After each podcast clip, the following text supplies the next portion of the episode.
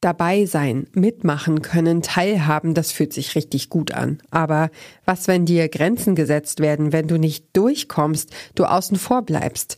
Menschen mit Behinderungen oder Beeinträchtigungen, die kennen dieses Gefühl und es begegnet ihnen nicht nur unterwegs, zum Beispiel draußen auf der Straße, sondern auch im digitalen Raum.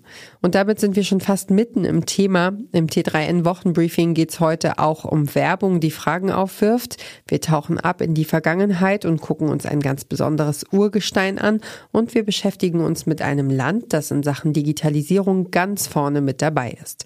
Außerdem verraten wir, wie du dein nasses Mobiltelefon wiederbelebst. Auf geht's! Wer seine Website barrierefrei gestaltet, erreicht ganz automatisch mehr Menschen und damit mehr potenzielle Kundinnen und Kunden. Aber wenn es um einen Internetauftritt geht, den auch Menschen mit Seh-, Hör- oder anderen Beeinträchtigungen nutzen können, dann schneiden sogar die großen Player wie IKEA und Apple schlecht ab. Dabei ist Barrierefreiheit keine Raketenwissenschaft, wie unser Autor Dieter Petereit weiß. Starke Kontraste, die Möglichkeit, Schriften zu vergrößern und eine leicht verständliche Sprache helfen zum Beispiel schon, mehr Menschen den Zugang zu den eigenen Angeboten im Netz zu ermöglichen. Wer in diesen Tagen die Fußball-Europameisterschaft verfolgt, dürfte es schon bemerkt haben. Immer wieder sieht man chinesische Schriftzeichen in der Bandenwerbung. Auf den ersten Blick wirkt das unsinnig. Warum kaufen chinesische Unternehmen bei einer europäischen Meisterschaft für viel Geld Werbung, die der Großteil der Europäerinnen und Europäer gar nicht verstehen kann. Tobias Weidemann ist dieser Frage auf den Grund gegangen. Seine Analyse lest ihr auf t3n.de. Im Gegensatz zu natürlichen Sprachen, die sich entwickeln, werden Programmiersprachen erfunden und konzipiert. Oft stecken hinter diesen ambitionierten Projekten nicht nur kluge Köpfe und der Wunsch, Bestehendes zu verbessern, sondern auch erzählenswerte Geschichten.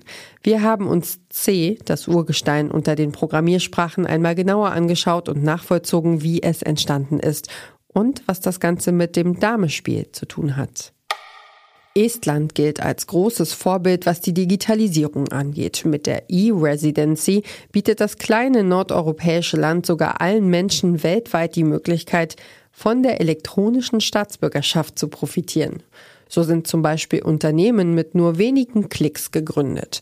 Wie die Estinnen und Esten selbst auf ihr Land und die Digitalisierung blicken, das hat unsere Autorin Helen Bilava vor Ort herausgefunden beim Zähneputzen die ersten News checken, im Urlaub in sozialen Medien herumscrollen, beim Kochen nochmal schnell ein Rezept suchen. Viele Menschen haben ihr Telefon in fast jeder Lebenslage dabei. Da kann es dann auch mal passieren, dass das Smartphone aus der Hand rutscht und zack, landet es im Waschbecken, im Pool oder worst case im Klo. Und dann, was tun? Hilft Reis beim Trocknen oder ist das ein Mythos? Im Praxistipp der Woche erklärt Nadine Graf, was zu tun ist, um das Gerät oder wenigstens die Daten darauf zu retten. Tja, und das war's auch schon wieder für heute. Vielen Dank fürs Zuhören. Mehr Stoff zum Nachlesen und alle wichtigen Links zu t3n.de findet ihr wie immer in den Shownotes zu dieser Folge.